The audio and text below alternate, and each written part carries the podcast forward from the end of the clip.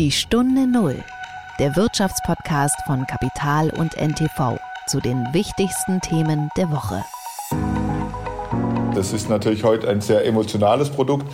Sie haben heute Ihr Smartphone, Sie haben heute äh, andere Möglichkeiten, die Uhrzeit abzulesen. Aber auch das technische Thema ist natürlich eine wichtige Geschichte.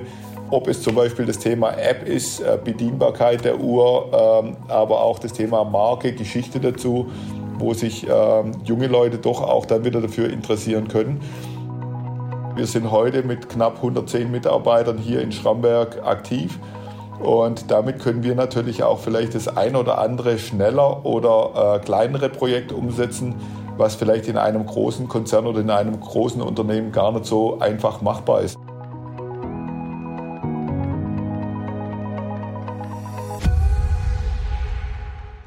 Es ist Freitag, der 2. Juni und ich begrüße Sie herzlich zu einer neuen Folge der Stunde Null.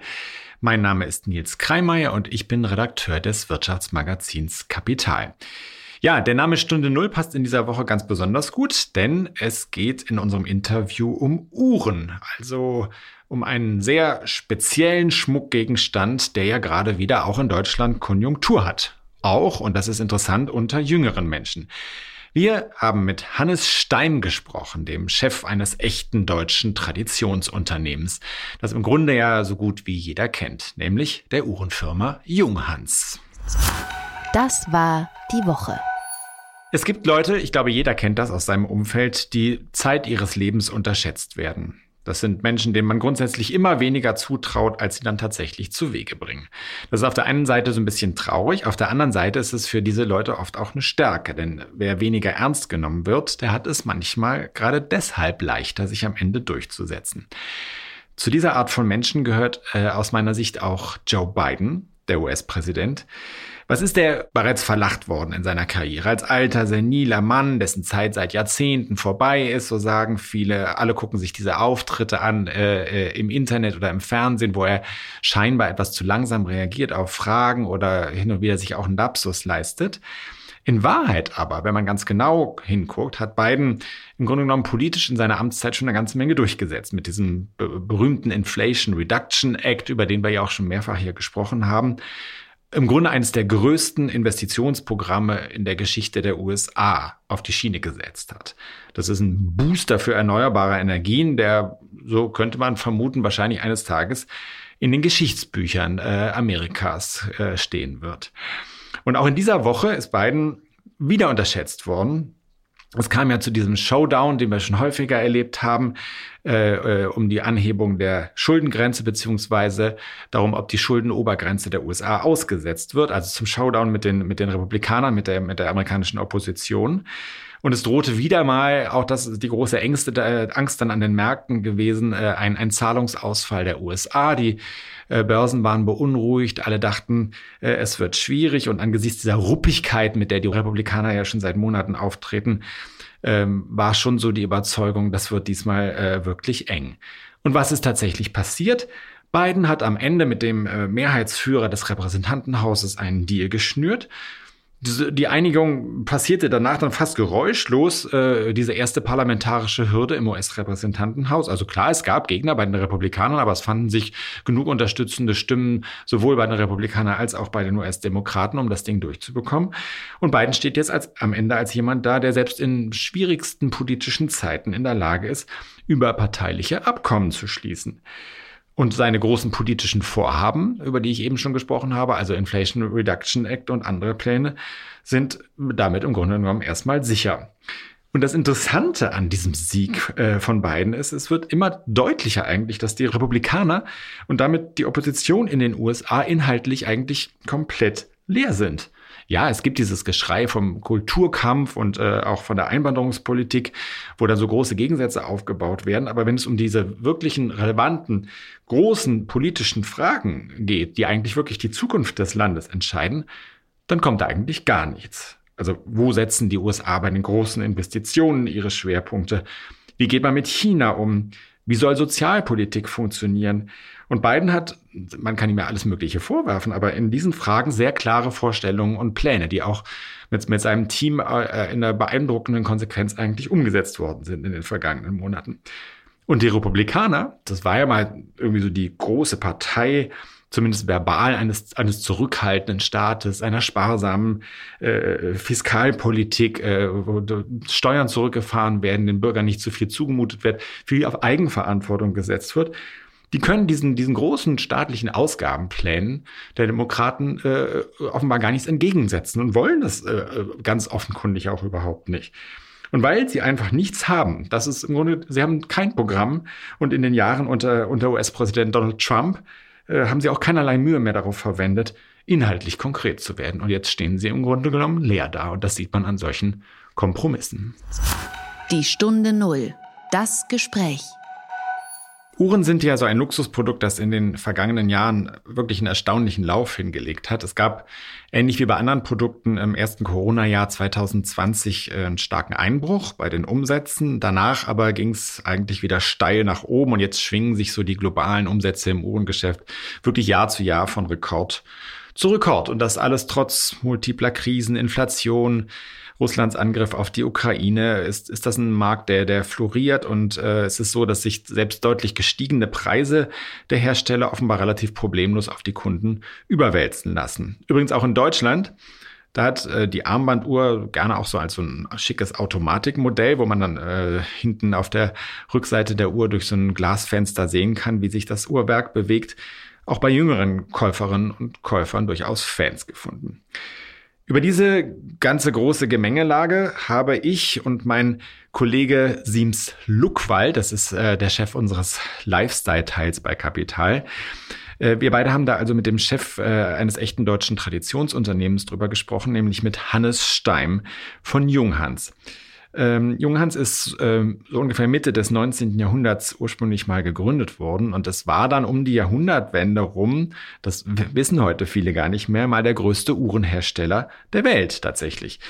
Das Unternehmen hat dann ähm, im, in Nachkriegsdeutschland äh, die Quarzuhr eingeführt, entwickelte sehr erfolgreich Funkarmbanduhren und ähm, vielen ist es noch so ein Begriff, weil es sich, äh, weil Junghans häufig so im Rahmen von großen Sportveranstaltungen wie den Olympischen Spielen mit seinen Zeitmessgeräten äh, präsent gewesen ist. Ähm, Junghans ist auch bekannt für ein sehr minimalistisches Design bei den Uhren, so einem Bauhausstil. Und das ist ja ein Stil, der heute durchaus wieder äh, sehr modern ist und äh, bei vielen auch Anklang findet.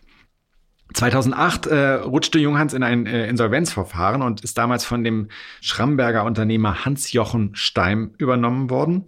Und dessen Sohn Hannes Steim ist heute geschäftsführender Gesellschafter bei Junghans. Was dazu führt, dass das Unternehmen wieder so ein richtig klassisches deutsches Familienunternehmen ist, mitten im Schwarzwald mit einem Umsatz von 19 Millionen Euro im Geschäftsjahr 2022. Tendenz steigend. Herzlich willkommen, Hannes Stein nach Schramberg. Ja, freut mich, dass wir uns heute sprechen. Herr Stein, äh, die Uhrenmarke Junghans wirbt nach außen ja unter anderem mit dem Spruch die deutsche Uhr. Was bedeutet das eigentlich? Was, was, was heißt das, die deutsche Uhr? Ja, das kommt eigentlich aus unserer Tradition heraus. Äh, es gibt ja in Deutschland einige Uhrenmarken. Äh, teilweise gehören sie zu Schweizer Konzernen, teilweise gehören sie natürlich noch deutschen Eigentümern. Und wir kamen eigentlich auf diesen Slogan, weil wir eigentlich die Uhrenmarke sind, die am längsten durchweg am Markt existieren seit 1861. Wir hatten natürlich im Westen äh, nicht die Geschichte äh, durch die Trennung äh, West- und Ostdeutschland. Und damit sind ja in äh, Ostdeutschland viele Firmen in Kombinate gegangen oder in ein Kombinat gegangen und haben deswegen eine unterbrochene Geschichte und wir hatten das eben nicht. Und da sind wir natürlich stolz drauf, dass wir eine durchgängige Geschichte hier in Schramberg haben. Wie wichtig ist es denn in diesem historischen Kontext, dass die einzige Familienmarke Junghans durch Sie und durch Ihren Vater genau das wieder ist? Ist das ein anderes Gefühl auch in der Firmenführung? Ja, ist mit Sicherheit ein anderes Gefühl in der Firmenführung. Äh, wir waren ja seit 56 äh, bis 2000 im Deal-Konzern, äh, der sicherlich auch gut war für die Marke Junghans weil da eben auch viele Investitionen getätigt worden sind. Es wurde Weiterentwicklung betrieben. Aber für ein Unternehmen in unserer Größenordnung ist es sicherlich viel einfacher, äh, Unternehmer geführt oder Eigentümer geführt zu sein, schnelle Entscheidungswege. Und ich glaube, gerade in der heutigen Zeit äh, hilft es auch, ähm, dass man da wieder ähm, zur Marke steht und ein Gesicht hinter einer Marke sehen kann. Jetzt haben Sie ja schon so ein bisschen auf die Geschichte des äh, Unternehmens abgehoben. Also Junghans hat ja wirklich eine unglaubliche Geschichte. War, glaube ich, ja mal der größte Uhrenhersteller der Welt, wenn ich das richtig äh, nachgelesen habe. Und war auch immer so ein Technikführer. Also erste Funkuhr, äh, erste Quarzuhren in Deutschland auch eingeführt. Jetzt stellt sich so ein bisschen die Frage im modernen Uhrengeschäft, welche Rolle spielt Technik da überhaupt noch? Es geht ja eigentlich viel mehr um Emotionen als um technischen Fortschritt, oder? Ja, da haben Sie recht. Das ist natürlich heute ein sehr emotionales Produkt. Sie haben heute Ihr Smartphone, Sie haben heute äh, andere Möglichkeiten, die Uhrzeit abzulesen. Ähm, deswegen ist es eben, wie Sie sagen, ein emotionales Produkt. Ich glaube aber, dass Technik je nach Land schon interessant sein kann. Und äh, wir sehen zum Beispiel die Japaner, äh, ein wichtiger Markt für uns, die noch sehr stark auf das Thema Funk setzen. Auch hier in Deutschland gibt es viele Liebhaber, die eben sehr genau äh, pünktlich sein wollen und da eben auch ähm, den Komfort haben wollen, Sommer-Winterzeit-Umstellung automatisch zu haben. Und da gibt es dann natürlich schon Leute, die, Technik mögen, aber wir merken natürlich auch, dass bei den mechanischen Werken äh, eine große Renaissance stattfindet und Leute, die heute sehr technikaffin sind, trotzdem äh, diese kleinen Wunderwerke mögen und deswegen auch das Thema Mechanik einen wichtigen Stellenwert hat. Jetzt haben Sie die Technik schon angesprochen. Wie wichtig wären denn komplett eigene Uhrwerke aus dem Hause Junghans? Also bei den Funkwerken ist es ja so, dass wir heute unsere eigenen Werke entwickeln und auch hier in Schramberg äh, bauen. Bei den mechanischen Werken ist es so, dass wir die heute in der Schweiz äh, zukaufen, also größtenteils aus der Schweiz zukaufen. Und da bin ich eigentlich auch ganz offen und ehrlich und sage äh, und versuche auch den Leuten zu erklären, wenn wir wieder unsere eigenen Kaliber machen, dann müssen wir da eben relativ hohe Entwicklungskosten rechnen.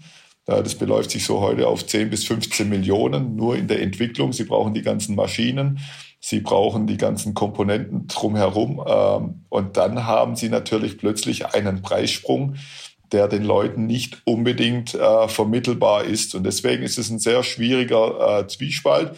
Wir fertigen heute schon teilweise eigene Komponenten, die wir auch bei uns in die Werke dann einbauen. Wir kaufen zum Beispiel auch Kits ein in der Schweiz, äh, die wir dann hier im Haus zusammenbauen, um auch die Wertschöpfung hier in Schramberg zu haben und auch natürlich das uhrmacherische Geschick weiter äh, aufrechtzuerhalten. Aber wie gesagt, ich glaube, da haben die Leute dann auch ein gewisses Verständnis dafür, wenn sie eben mal mit diesen Zahlen konfrontiert sind und was das dann für die Uhren im Endeffekt auch bedeuten würde. Da höre ich aber so ein bisschen raus, dass das nicht so ganz für Sie äh, ausgeschlossen ist, dass Sie in dieses Thema reingehen, eigene Werke. Oder ist das für Sie äh, wirklich kein Thema? Nein, wir haben das über die letzten Jahre immer wieder angeschaut und äh, wir sind da auch äh, in Gesprächen, äh, das wieder aufleben zu lassen. Wir haben zum Glück einige alte Konstruktionszeichnungen noch da, wo wir auch ähm, alte Werke natürlich in die Neuzeit transferieren könnten, also sprich ähm, von der Frequenzzahl her, die etwas aufmotzen könnten, dass die eben auch heutigen Standards entsprechen. Aber wir haben natürlich auch äh, gewisse historische äh, Konvolute an Werken noch, die wir immer mal wieder in limitierte Serien bringen, wo wir dann eben äh, generalüberholte Werke einsetzen für limitierte Uhren. Mit anderen Worten, das Material ist noch da und Sie können das dann tatsächlich einsetzen? Also das sind dann äh, alt, tatsächlich alte Werke, die Sie auf Lager noch haben, oder? Es sind alte Werke, die wir noch haben, richtig, aber das sind dann natürlich äh, homöopathische Stückzahlen. Also für eine normale Serie, wie wir sie heute haben, wäre das nicht denkbar aber mal eine 100er oder eine 200er Edition kann man da schon draus machen. Jetzt haben Sie die höheren Preise schon erwähnt, die Sie für Uhren mit Manufakturkaliber verlangen müssten. Blick mal auf die Branche insgesamt, ist das ja aber genau die Strategie, die viele Marken des Einstiegs und auch mittleren Preissegmentes fahren, oder? Also ihre Konkurrenz setzt verstärkt auf das sogenannte Upbranding. Sie flüchtet nach oben, wo die Kundenbudgets äh, verlässlicher und seien wir ehrlich, die Margen höher sind. Wie sehen Sie das für die Zukunft von Junghans? Es ist ein zweischneidiges Schwert. Es sind viele Marken äh, damit gescheitert, die versucht haben, das Preissegment nach oben zu bringen und plötzlich in neue äh, Preisregionen vorzustoßen. Deswegen muss man da sicherlich sehr gut differenzieren. Und wir wissen sehr gut, äh, glaube ich, wo Junghans eben steht. Und wir sind in diesem, ja, viele sagen Mittelpreissegment eigentlich ganz gut zu Hause. Äh, bei uns fangen die Uhren heute bei 500 Euro im Quarzbereich an, was sicherlich ein Einstiegspreissegment für Junghans ist. Aber wir haben dann eben im Mechanikbereich zwischen 1000 und 2800 Euro unser Preissegment. Und da sind wir eigentlich ganz gut aufgestellt. Da fühlen wir uns auch wohl. Da sehen uns auch viele Kunden. Natürlich ähm, durch diese Teuerungsrate, die wir aktuell überall haben, auch die Werke sind natürlich teurer geworden, die wir zukaufen. Ähm, auch andere Komponenten sind natürlich teurer geworden. Dadurch gibt es diesen Preissprung, der nicht ausbleibt. Aber ich glaube, das ist ein äh, Gleichklang, den die Uhrenbranche einfach durchweg hat. Und das äh, tragen die Leute dann auch schon mit. Und vor allen Dingen, wenn man ihnen die Gründe erklärt, warum das so ist, dann ähm, ist es in der Regel heute auch keine Diskussion. Aber wie gesagt, natürlich den ganz großen Preissprung, dass wir da plötzlich äh, 1000, 2000 Euro teurer werden für das gleiche Modell. Äh, das hat schon bei anderen Marken nicht funktioniert und da werden die Leute dann natürlich argwöhnisch. Und da ist natürlich dann die Frage, wie viel Wert legen die Leute tatsächlich auf das eigene Werk oder ähm, wie sehr ist dann auch die Emotion oder der Name für Sie wichtig? Wo sehen Sie denn eigentlich überhaupt Ihre Zielgruppe? Also äh, wenn Sie so an den typischen Junghans-Kunden denken, äh, wie, wie, sieht der aus? Ist da auch jemand aus der sogenannten Gen Z denkbar oder, oder wo, wo sehen Sie sich da?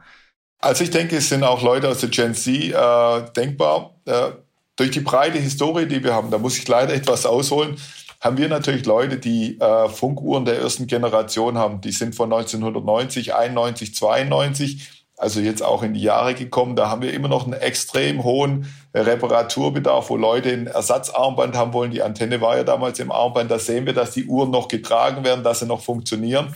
Also eigentlich ein gutes Markenprodukt. Ähm, das sind Leute, die kaufen sich auch mal wieder eine neue Junghans-Uhr die haben sie damals gekauft für 1000 Mark. Da war das schon viel Geld. Da waren die vielleicht schon so in ihren 40ern. Heute sind die natürlich ähm, im Rentenalter teilweise.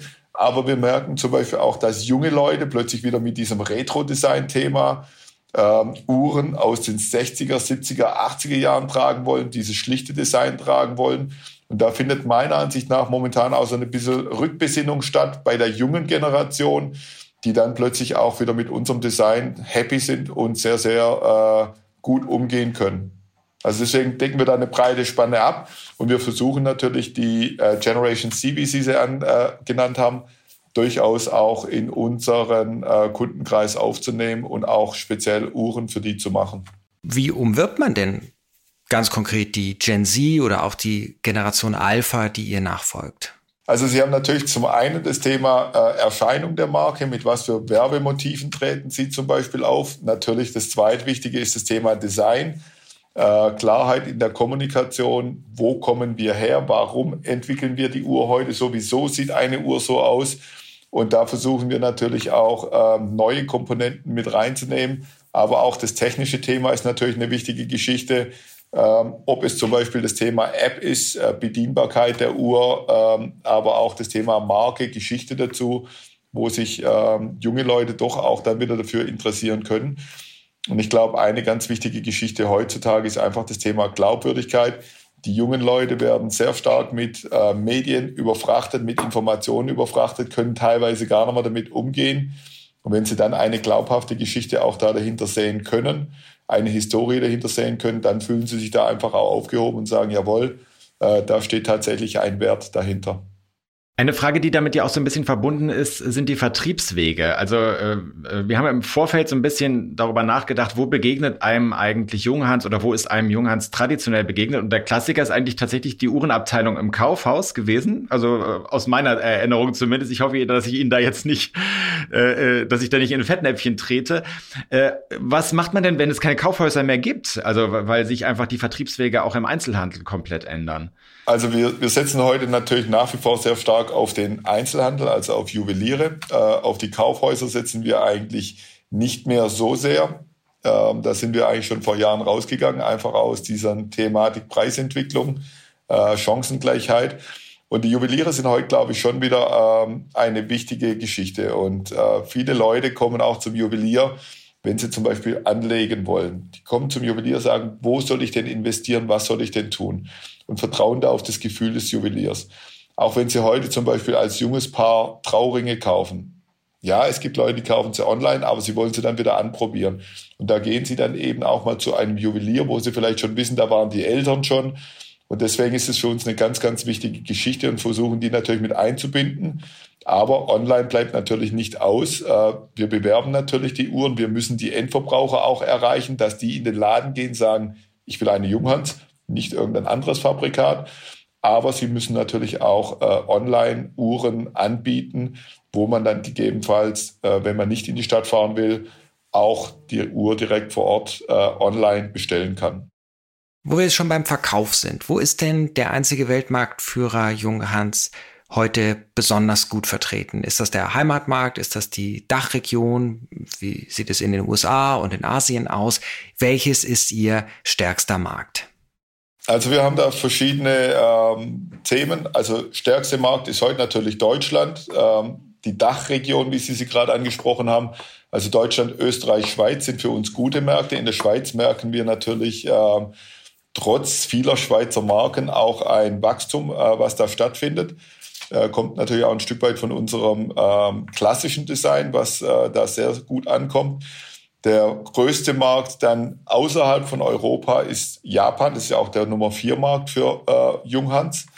Und Japan war traditionell stark für uns. Zum einen durch unsere Designsprache. Die Japaner lieben ja eher dieses zurückgenommene, schlichtere Design. Mögen natürlich auch die verschiedenen Technologien. Also was ich vorher angesprochen habe, auch das Thema Funk mit klassischem Design gepaart, läuft in Japan extrem gut. Asien haben wir uns in der Vergangenheit etwas schwerer getan, also speziell China. Ähm, aber wo ich ein großes Potenzial sehe, ist natürlich trotzdem China, Indien, äh, auch allein von der Populationszahl her. Und dann natürlich äh, USA, Nordamerika mit Mexiko. Mexiko und äh, Deutschland haben ja traditionell gute Verbindungen zueinander. Es gibt auch viele Mexikaner, äh, die auf dieses Thema Made in Germany stehen und auch spezielle Beziehungen zu Deutschland haben. Ich selber bin in Amerika geboren, also äh, habe amerikanische Staatsbürgerschaft und deswegen sehe ich da eigentlich auch ganz große Chancen, für die Marke Junghans in diesen Märkten und speziell mit unserer Rich History und äh, unserer Made in Germany Geschichte können wir da sicherlich einiges erreichen. Sie haben ja diese, den asiatischen Markt angesprochen, der ja nun einfach äh, von Natur aus tatsächlich der größte potenzielle Markt ist, also Indien und China. Was machen Sie denn, um da, um da reinzukommen? Also das ist ja eine Frage, vor der unglaublich viele deutsche Unternehmen stehen. Richtig. In äh, China haben wir ähm, aufgrund der anderen Firma, die wir ja noch ähm, mit besitzen ähm, im Federnbereich, also Sicherheitsgurtfedern, andere Federn, äh, eine lange Geschichte. Über 30 Jahre sind wir da in China aktiv. Deswegen kennen wir natürlich auch den chinesischen Markt. Wir hatten mit Junghans eine Vertriebsorganisation in China, die allerdings äh, jetzt geschlossen wurde. Da hat uns natürlich auch diese Reiserestriktion während Corona-Zeit nicht unbedingt in die Karten gespielt. Und deswegen wollen wir uns da jetzt eigentlich neu aufstellen und wollen uns da 2024 nochmal Zeit nehmen, um dann die richtigen Distributionskanäle für China uns zurechtzulegen. In Indien arbeiten wir heute mit einem Distributeur zusammen. Da sind wir ähm, recht zufrieden. Da haben wir wachsende äh, Zahlen. Und da merken wir eben auch, dass dieses Thema Made in Germany äh, bei den Indern äh, eine gute Geschichte ist. Darf ich da einmal kurz nachfragen beim Uhrenmarkt Indien, weil der ist mir kaum geläufig. Klar trägt man dort auch Uhren, aber wie ist der Geschmack? Haben Sie da einen kurzen äh, Klappentext für mich? Also ich würde Indien natürlich auf die Kürze beschreiben. Ähm, Edelmetall funktioniert da sehr gut und es gibt ja auch viele wohlhabende Inder. Ähm, das Land ist ja auch äh, stark äh, gewachsen in den letzten Jahren wirtschaftlich. Natürlich immer wieder Rückschläge gehabt. Aber ähm, da ist natürlich schon dieses Goldthema, glaube ich, eine große Geschichte. Und deswegen ähm, ist das sicherlich auch ein Thema steigender Luxus, ähnlich wie wir in China auch gesehen haben die letzten äh, 15 Jahre, der in Indien sicherlich ähnlich funktionieren wird wie in China. Ich wollte gerade sagen, oder man muss ja aufpassen, dass man da jetzt nicht irgendwelche Klischees bedient, aber man kann sich äh, Inderinnen und Inder jetzt nicht als die klassischen Käufer von Bauhausuhren vorstellen. Nein, das, das, das ist mit Sicherheit richtig und deswegen haben wir dann natürlich auch die ein oder andere Uhr in unserem Portfolio, äh, die da durchaus auch für so einen Markt funktioniert. Was wir uns natürlich auch zukünftig anschauen wollen, ist, dass wir einfach auch äh, unsere Designlinien äh, auf die jeweiligen Länder anpassen und dann auch äh, Modelle für verschiedene Märkte machen. Das heißt ja allerdings auch Größe, nicht? Also wenn man auf so verschiedenen Schienen unterwegs ist, auf der einen Seite wieder im mechanischen äh, äh Geschäft, das sie ja zwischenzeitlich mal ganz aufgegeben hatten, also jetzt äh, Mitte des, des äh, 20. Jahrhunderts, jetzt sind sie natürlich wieder drin. Auf der anderen Seite haben sie das Quarzgeschäft, sie haben von Funkuhren gesprochen, in, in Japan äh, spielt das eine große Rolle. Das ist ja eine, schon eine äh, große Spannbreite, die sie da abdecken müssen. Dafür braucht man ja auch eine gewisse Größe, um das ordentlich zu machen. Ja, auf der einen Seite gewisse Größe hilft natürlich, wenn es um das Thema Marketingbudget geht, dass sie da natürlich auch deutlich mehr Geld äh, investieren können. Auf der anderen Seite, wir sind heute mit knapp 110 Mitarbeitern hier in Schramberg aktiv. Und damit können wir natürlich auch vielleicht das ein oder andere schneller oder äh, kleinere Projekt umsetzen, was vielleicht in einem großen Konzern oder in einem großen Unternehmen gar nicht so einfach machbar ist. Also Größe muss da nicht immer entscheidend sein. Ähm, es gibt ja auch den schönen Spruch, nicht die großen Fische fressen die kleinen, sondern die schnellen, die langsamen. Und so ist es, glaube ich, an dem Markt auch. Wenn Sie da etwas ähm, manövrierfähiger sind und sich schneller auf eine Gegebenheit einstellen können, dann können Sie da vielleicht auch mal mit so einem Nischenmodell oder einem limitierten Modell für einen speziellen Markt punkten und ähm, da auch sich Marktanteile sichern. Ganz kurz zur Einordnung, wie hoch ist Ihre Jahresproduktion, also über alle Werkstechnologien und, und Kollektionen hinweg? Also da müssen wir natürlich jetzt unterscheiden. Da hat uns natürlich Corona schon auch etwas äh, gebeutelt. Wir waren äh, vor Corona zwischen 50.000 und 60.000 Uhren, die wir da äh, hergestellt haben, sind dann während Corona auf knapp über 30.000 Uhren abgefallen und kommen jetzt eigentlich wieder so langsam auf das Vor-Corona-Niveau. Äh, wir können da auch sagen, 70 Prozent davon sind tatsächliche mechanische Uhren. Und der Grund dieses Corona-Einbruchs ist tatsächlich einfach, dass der stationäre Handel äh, äh, zu der Zeit praktisch nicht existent war und äh, für dieses Geschäft aber so eine große Rolle spielt. Das ist richtig. Da gab es ja eben den Lockdown, wo viele Juweliere auch äh, zugehabt haben. Äh, Sie müssen sich natürlich auch vorstellen, die Juweliere, die äh, kaufen ja die Uhren vorab die haben dann natürlich Lagerbestand, wollen dann natürlich auch den Lagerbestand erstmal wieder etwas abbauen, bevor die neue Uhren bestellen. Und deswegen haben wir eben auch momentan noch diesen Effekt, dass äh, dieses Nachordern eben etwas langsamer geht. Natürlich kommen dann auch große Konzerne, die dann äh, mehrere Marken bei den Juwelieren platzieren. Also da ist dann natürlich auch ein Budgetthema äh, bei den Juwelieren. Und international war eben auch das große Thema, dadurch, dass sie nicht reisen konnten, keine Events mit den Kunden oder mit den Juwelieren machen konnten, äh, war da natürlich das auch schwierig, die Neuheiten zu transportieren. Und da hat natürlich eine große Marke, die in den Märkten schon überall gesettelt ist und äh, ein festes Standbein hat, äh, ein leichteres Spiel als wir als kleines Unternehmen. Wenn niemand mehr reist, muss ja auch niemand mehr pünktlich kommen. Dann muss er auch nicht auf die, auf die Uhr schauen vielleicht. ja, wobei wir äh, schon gemerkt haben, dass äh, Leute auch während Corona Uhren gekauft haben. Äh, die Leute hatten dann plötzlich Geld über, was sie vielleicht für eine Reise geplant hatten. Und um sich dann auch mal wieder äh, eine Freude zu machen in den schwierigen Zeiten, hat doch dann der ein oder andere dann auch in eine Uhr investiert. Und das äh, ging dann natürlich online schon auch vonstatten. Vielleicht bevor wir zum äh, Schluss kommen, würde ich äh, gerne noch mal fragen, äh, ein Markt, der ja zumindest für manche Uhrenhersteller in den vergangenen Jahren eine Rolle gespielt hat, war Russland. Äh, wie sieht das bei Ihnen aus? War das für Sie überhaupt ein relevanter Markt? Äh, und äh, wenn ja, wie sieht es jetzt aus? Russland war für uns nie ein relevanter Markt. In Russland waren wir auch nicht vertreten. Deswegen hatten wir da jetzt äh, während der Ukraine, des Ukraine-Konflikts auch kein Thema mit irgendwelchen Sanktionen.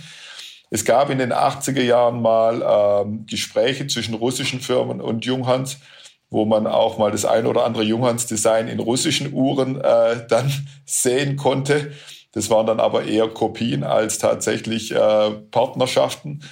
Und äh, deswegen war das also für uns jetzt eigentlich kein Thema. In Russland spielt natürlich auch eher wieder so dieses Thema ähm, Größe der Uhr, Materialbeschaffenheit, vielleicht auch äh, Edelsteine auf den Uhren eine größere Rolle. Und in diesem Bereich sind wir äh, jetzt nicht so stark aktiv, dass das ein großer Markt für uns gewesen wäre. Jetzt haben wir ja schon viel über Märkte gesprochen, über internationale Expansion, über junge Zielgruppen.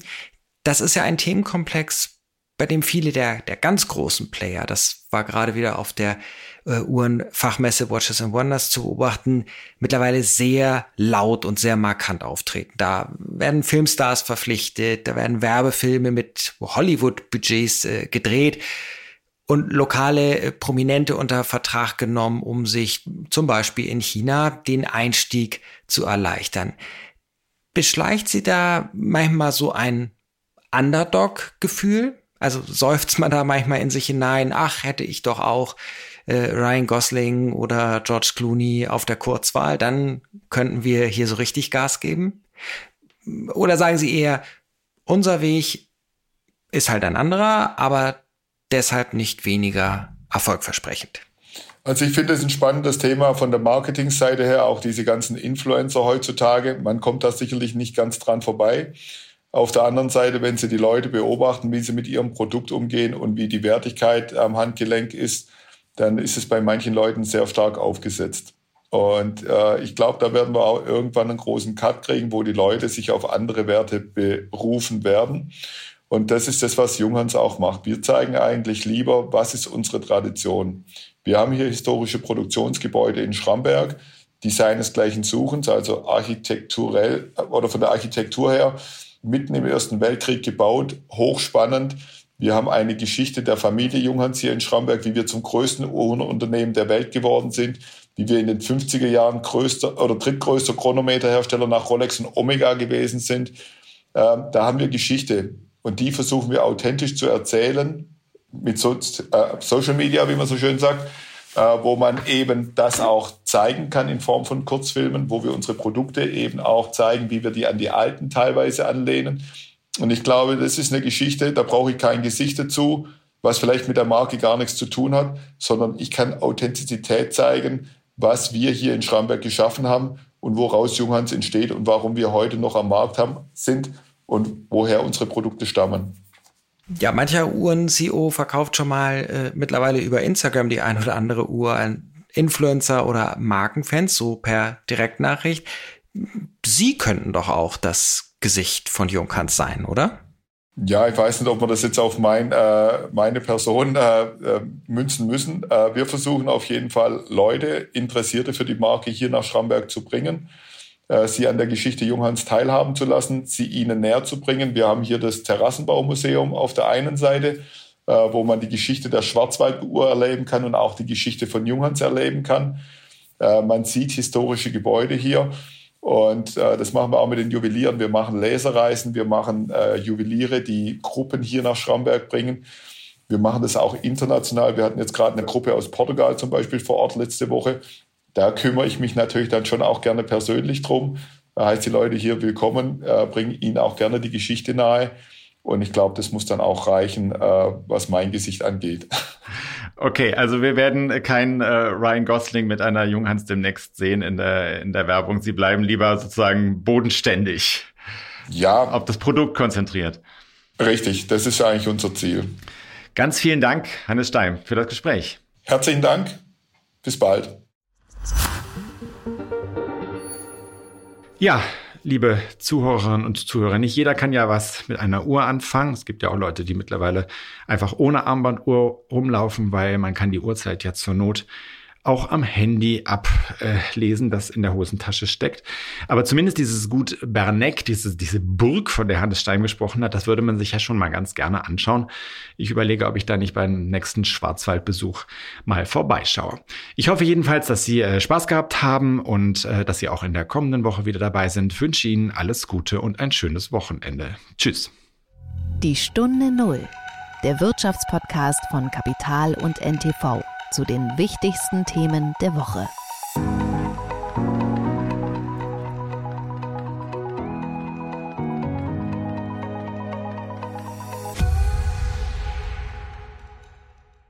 Dieser Podcast ist eine Produktion der Audio Alliance.